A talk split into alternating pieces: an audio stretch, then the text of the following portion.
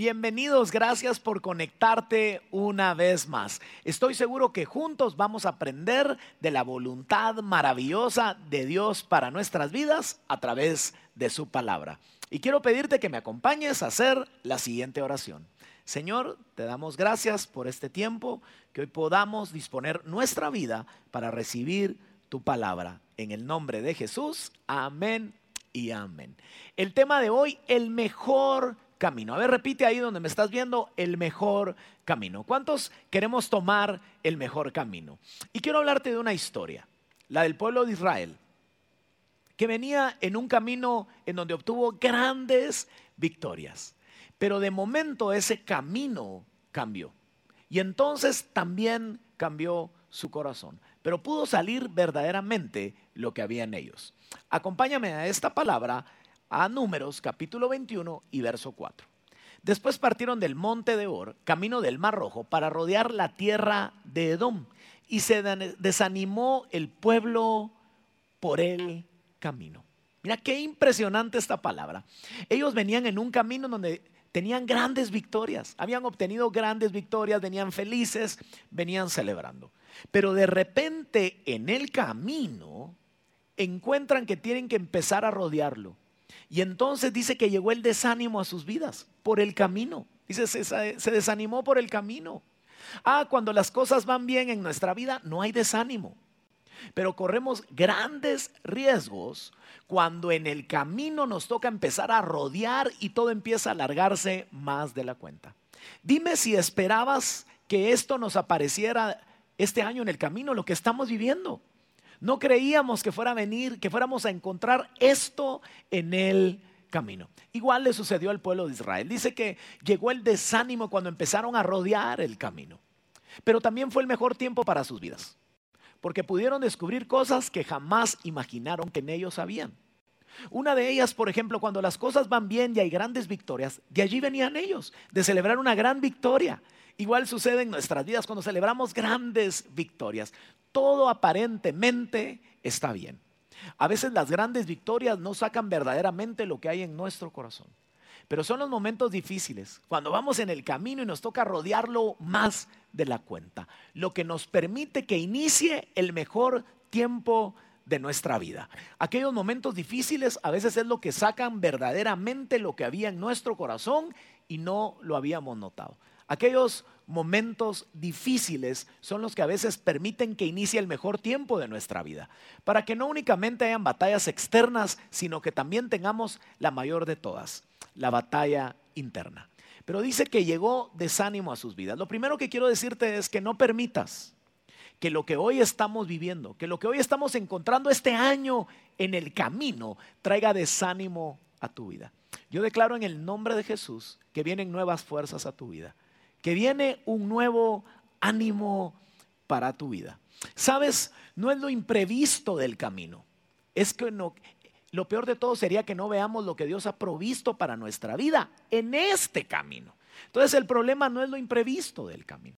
Es que no veamos lo que Dios ha provisto para cada uno de nosotros y nuestras familias este año, aún para nuestra nación. Eso sí sería un problema no ver lo que Dios ha provisto, ha previsto para cada uno de nosotros, lo que Dios ya tiene predestinado para nosotros. Yo no quiero salirme de esa voluntad maravillosa.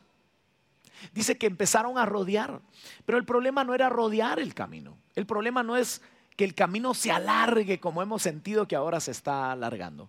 El problema no es rodear el camino.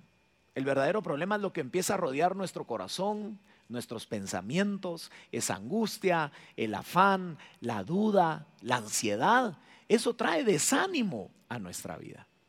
Hoy quiero pedirte que permitas que lo que rodee hoy tu vida y tu corazón sea su palabra, sea su presencia y que cosas nuevas empiecen a acontecer en nuestras vidas. Pero necesitamos que el camino cambie para poder nuevamente tener ánimo, ¿no? en medio de lo difícil del camino. Eso es lo que Dios quería mostrarle a su pueblo. Que no importando el camino, sus promesas traen ánimo a nuestra vida. Su presencia trae ánimo a nuestra vida. Y su palabra también lo hará. Así que permite que lo que rodee tu corazón sea lo que Dios ha dicho y no únicamente lo que nos está tocando vivir. Y mira lo que dice en el verso 5. Y habló el pueblo contra Dios y contra Moisés. Tenemos que tener cuidado cuando hay desánimo en nuestra vida, qué es lo que vamos a hablar, qué es lo que vamos a decir. No digo que no haya momentos en que no llegue el desánimo a nuestra vida. Lo que no puedes permitir es que dure mucho tiempo. O pronto empezarás a hablar lo que no debes. Yo a veces me siento desanimado, por supuesto. Cuando veo que estamos rodeando un camino, que las cosas no salían como yo planifiqué, claro que viene desánimo. Pero no permitas que ese desánimo esté mucho tiempo. Ve al verdadero y al mejor camino que es Jesús. Él dijo, yo soy el camino, la verdad y la vida. Por eso el título se llama El mejor camino. Tenemos a dónde ir. Viene desánimo, yo sé a dónde ir. Si no, pronto empezaré a hablar lo que no debo hablar y que puede marcar mi destino para siempre. Esta lengua puede marcar mi destino para siempre. Así lo dice en Santiago, que la lengua es como un timón que dirige nuestra vida y que puede llegar a incendiar, escucha esto, a incendiar nuestro destino. Quiere decir que el problema no era lo que estaba rodeando en el camino al pueblo de Israel, es lo que salía de su boca. Entonces tenemos que tener cuidado con el desánimo. Hay desánimo en nuestra vida, llevémoslo delante de la presencia y de la palabra de Dios. Y cuando hay esa, estamos rodeados de lo, de lo que no es más fácil atravesar en nuestra vida en el camino, permite que sea la presencia y la palabra de Dios la que rodee tu vida. Y verás que todo desánimo se da, se va. Pero fue tanto lo que rodeó, lo que estaban viviendo y no lo que estaban creyendo, que pudo llevarlos a este punto del versículo número 5, que empezaron a hablar lo que no debían hablar. Mira lo que dijeron, y habló el pueblo contra Dios y contra Moisés. ¿Por qué nos hiciste subir de Egipto? Para que muramos en este desierto. Mira lo que empezaron a hablar. Quiere decir que ¿para qué nos trajiste acá? ¿Para que muramos en el desierto? cuando el deseo de Dios es bueno. Dice que los planes de Dios son perfectos. Dios siempre desea lo mejor para nuestra vida. Lo primero que ellos empiezan a decir es, ¿para eso nos trajiste? ¿Para morir? ¿No te ha pasado que vivimos momentos así difíciles porque encontramos en el camino lo que no esperábamos y empezamos a hablar lo que nunca deberíamos de haber hablado? ¿Para eso nos trajiste acá? La pregunta es, ¿el problema estaba en Dios o en el corazón del pueblo de Israel? La pregunta es, ¿el problema está en Dios o está en nosotros? Está en nosotros. Escucha lo que continúa. Pues no hay pan ni agua. Y nuestra alma tiene fastidio de este pan tan liviano. Ellos mismos se contradijeron. No, si había pan, lo que no había es lo que ellos querían comer. Solo había lo que ellos debían comer. Porque a veces no entendemos lo que Dios está haciendo en nuestra vida. No hay nada mejor que la voluntad de Dios para nosotros. Tenemos que tener cuidado cuando llega ese fastidio, cuando llega ese desánimo a nuestra vida. No sea que empecemos a hablar lo que no debemos y nunca podamos ver lo que Dios se ha dicho y lo que tiene para nuestras vidas por lo difícil que es el camino. Entonces mira lo que ellos están diciendo. No hay pan ni agua. No, no, no. Si había pan. Lo que no había es lo que ellos querían comer. Porque déjame decirte esto, ya cuando llega desánimo a nuestra vida, empieza el fastidio a dirigir nuestra vida. Y todo lo vemos malo. Pero mira qué interesante lo que dice en el verso 5, en otra versión, dice así. Y el pueblo habló contra Dios y Moisés, porque ¿por qué no nos habéis, por qué nos habéis sacado de Egipto para morir en el desierto? Pues no hay comida ni agua. Y detestamos, ahí salió la verdad, detestamos este alimento tan miserable. Para ellos era miserable. Ahora quiero enseñarte qué significaba para Dios. Salmo 78, 25. Pan de ángeles comió el hombre. Dios les mandó comida hasta saciarlos. Otra versión dice, pan de fuertes comió el hombre. Pan de fuertes. Lo que para ellos era miserable, para Dios era la muestra de su amor. ¿Sabes por qué? Porque esto reflejaba que este pan era el alimento perfecto para el desierto y el camino que ellos estaban atravesando, pero no lo podían comprender. A veces ni siquiera imaginamos que lo que para nosotros es un fastidio y lo vemos como miserable es el cuidado de Dios para nuestra vida. Hay cosas que no llegan porque Dios no quiere que perdamos nuestra vida, ni que siquiera nos desviemos por lo difícil que es el camino. Para ellos era miserable, para Dios era la muestra de su amor. Tenemos que tener cuidado cuando hablamos, cuando hay desánimo en nuestra vida. No sea que hablemos lo que no debemos de hablar y que no podamos ver lo que Dios nos quiere mostrar. Porque para Dios era la muestra de su amor. No te voy a dar otra cosa a comer porque es lo que necesitas para este momento. Porque es lo que va a formar tu vida. Es lo que va a llevar a otro nivel tu vida. Yo medito en esto. Muchas veces consagramos las metas, los planes en el año. Y cuando vemos que en el camino las cosas no salen como nosotros las planificamos, yo he aprendido esto. A veces las cosas no salen como nosotros las planificamos, pero lo importante es que salgan como Dios las planificó. Por eso es que yo ahora no solo planifico las metas del año, no solo consagro las metas del año, los planes del año, consagro mi vida. No sea que alguna, alguno de los planes que consagré a Dios no salgan como yo esperaba. Pero si consagro mi vida, yo sé que mi vida dependen de Dios y que los planes de Dios serán más grandes aún que esos planes que yo consagré. Porque mi vida y la de mi familia está consagrada para Dios. Que no llegue desánimo, porque este año los planes no se han dado como tú los dejaste en una agenda.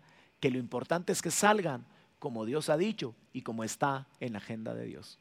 Que el camino no traiga desánimo a tu vida, que al final de este camino vamos a estar celebrando.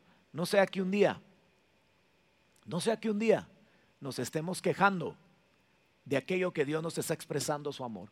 Ese maná era la expresión de su amor. Hoy quiero pedirte en medio de lo difícil que está el camino y tal vez digas, bueno, tengo esta provisión, pero no es la que yo esperaba. Da gracias. Tal vez es la expresión del amor de Dios. Y esa, y esa gratitud expresada será lo que te lleve a lo nuevo que Dios tenía al final de este camino. Esa gratitud que debe de haber en nuestra vida. Sabes, el problema no es rodear el camino. El problema es lo que dejamos que rodee nuestro corazón y, y lo que permitimos que nos acompañe en el camino. Lo más difícil no es el camino, es la compañía en el camino. Y hoy quiero decirte que tenemos la mejor compañía el mejor camino, que es Jesús en nuestras vidas. Y quiero leerte un pasaje más de cuando, en otra experiencia, Bernabé llegó a Antioquía. Le tocó un camino muy difícil, pero mira lo que dice. Mira lo que dice su palabra.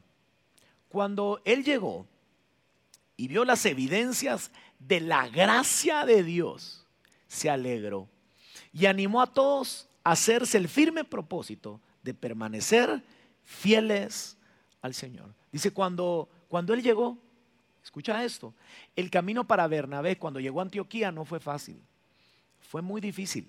Pero mira lo que dice, cuando, cuando yo llegué, cuando yo llegué al final de ese camino, vi la evidencia de la gracia de Dios. Escucha esto, se alegró y animó a todos a hacer el firme propósito de permanecer fieles al Señor. Yo, yo me imagino esto el camino fue tan difícil, el momento, no, el, el, entorno no era el mejor, tuvo que rodear tantas cosas, pero siempre vio la evidencia de la gracia de Dios.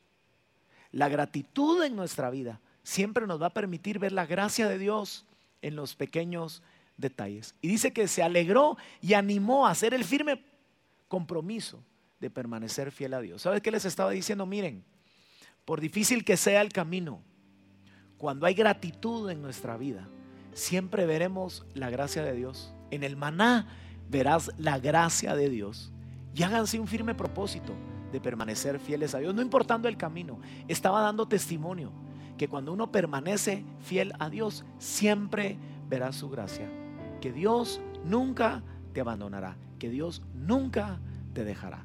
Voy terminando con esto. Primera de Tesalonicenses capítulo 5 y verso 16. Estad siempre gozosos, orad sin cesar, dad gracias en todo tiempo, porque esta es la voluntad de Dios para con nosotros en Cristo Jesús. No apaguéis al Espíritu, no menospreciéis las profecías. Dice, no menosprecies lo que Dios ha dicho. Dice, no lo menosprecies. Debemos de dar gracias, orad siempre y dar gracias en todo tiempo o en algún tiempo. Escucha esto. Cuando el pueblo de Israel tenía en el camino, encontraba las grandes victorias, daban gracias. Cuando les tocó rodear un camino y encontrar un camino difícil, dejó de dar gracias. Y en ese momento, ¿sabes qué le sucedió? Perdieron el gozo, perdieron la alegría, se llenaron de tristeza. Pero cuando damos, dice, estén gozosos siempre. ¿Sabes por qué? Porque el gozo no viene del camino, viene del Dios que nos da la vida en el camino. ¿Se puede buscar hoy el gozo en medio de lo que estamos viviendo? Sí. Mi gozo no viene de lo que nos está tocando rodear. Mi gozo viene de Dios para mi vida. De ahí viene el gozo. Y dice, oren sin cesar. Oren, oren todos los días de su vida. Para que tu vida no dependa de lo que veas en el camino. Para que nuestra vida dependa del Dios a quien oramos en el camino. Verás que todo desánimo se va. Todo desánimo se va. Porque Dios estará con nosotros. Dice, la voluntad de Dios es para con nosotros. No apaguemos el espíritu, no menospreciemos su palabra, no menospreciemos lo que Dios quiere hacer en medio del entorno tan difícil de este camino. Por eso el tema se llama el mejor camino, porque Jesús es el mejor camino. No importa lo que hoy podamos estar atravesando, hoy escoge el mejor camino. Él es el camino, la verdad y la vida. Jesús siempre cumplirá su palabra y manifestará su verdad. Yo confío en su verdad. Yo confío en el mejor camino. Jesús es el mejor camino. Y quiero pedirte que juntos podamos hacer esta oración. Señor Jesús, te pido perdón por mis pecados. Hoy te abro mi corazón entra en Él, te recibo como mi Señor y mi Salvador. Te doy gracias por este día. Doy gracias a Dios por tu vida. Y hoy recuerda esta palabra. No permitas que lo difícil del camino que estamos atravesando sea lo que rodee y lo que dirija tu corazón. Permite que lo que rodee tu corazón sea su palabra que tiene toda la verdad, su presencia y sus promesas. Porque el mejor camino ha llegado a tu vida.